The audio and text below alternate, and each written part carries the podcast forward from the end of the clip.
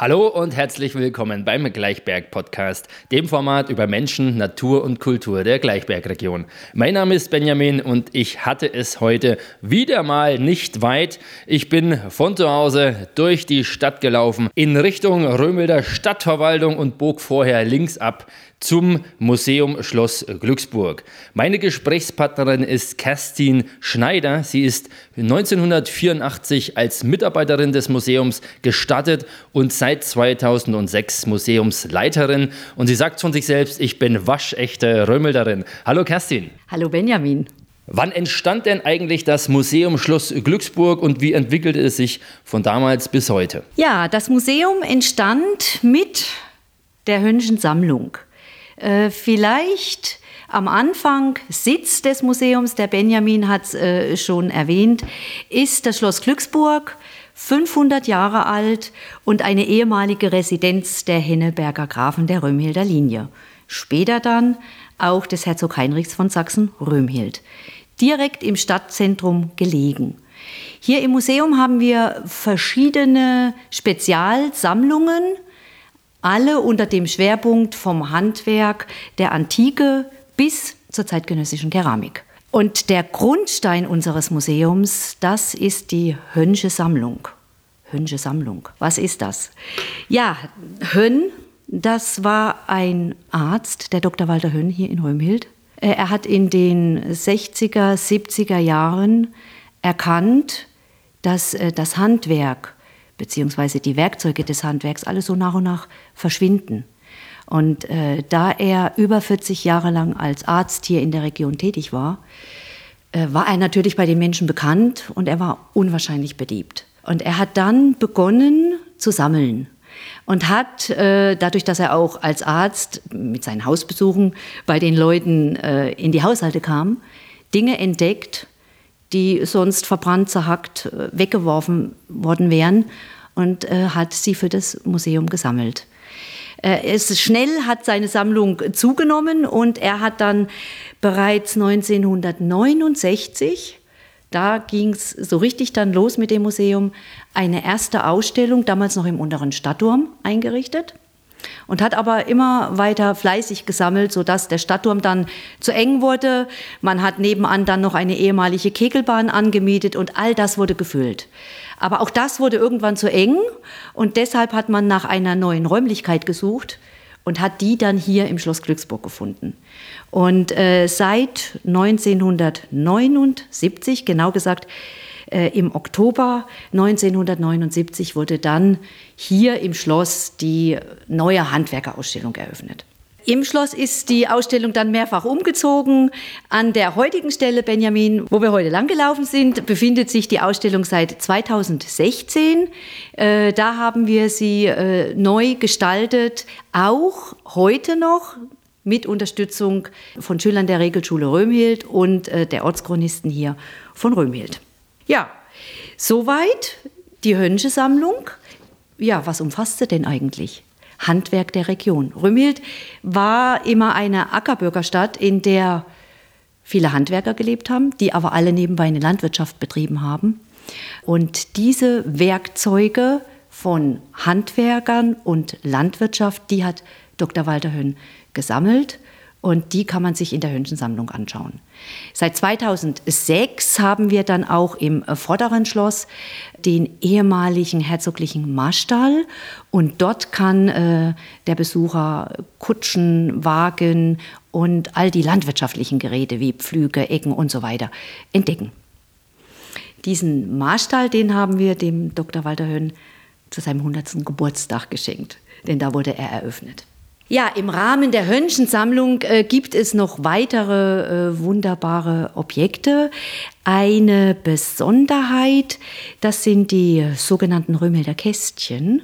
Das sind kleine Schatztruhen mit Geheimfächern aus Holz und Alabaster, die hier im 18., 17. Jahrhundert vermutlich von Römhilder Handwerkern hergestellt wurden. Äh, es gibt sie in äh, großer Stückzahl. Sie tauchen auch immer mal auf Auktionen und in anderen Museen auf. Aber äh, das Römhilder Museum hat sechs dieser Römhilder Kästchen.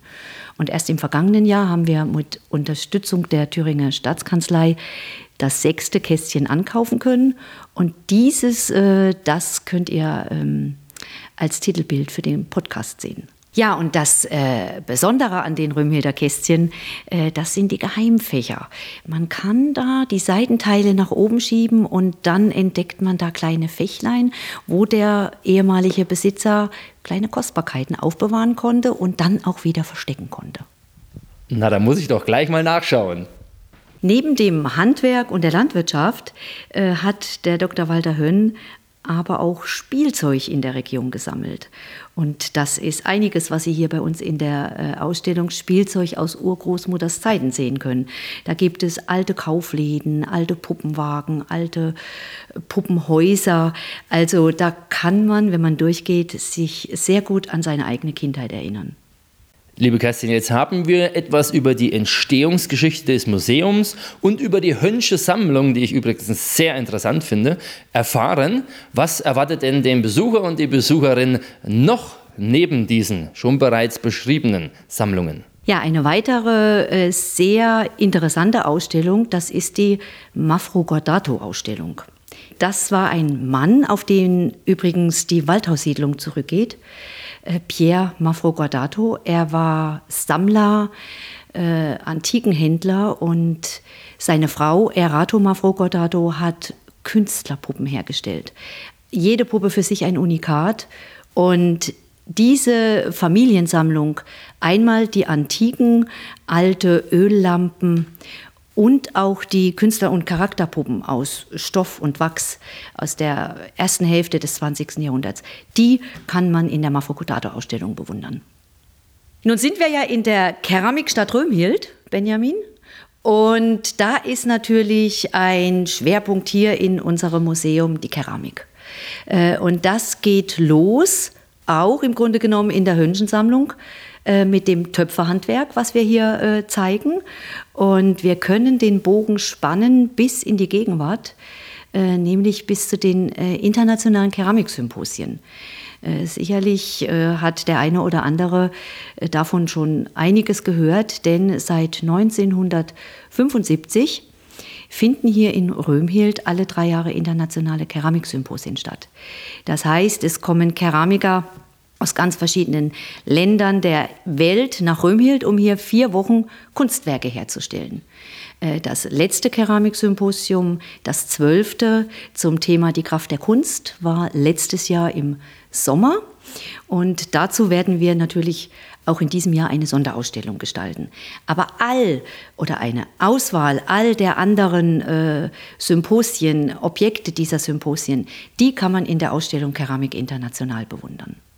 Neben den Dauerausstellungen, von denen wir ja einige im Schloss haben, machen wir natürlich jedes Jahr auch äh, Sonderausstellungen. Hatte ich auch schon erwähnt, dieses Jahr spielt die Keramik wieder eine große Rolle.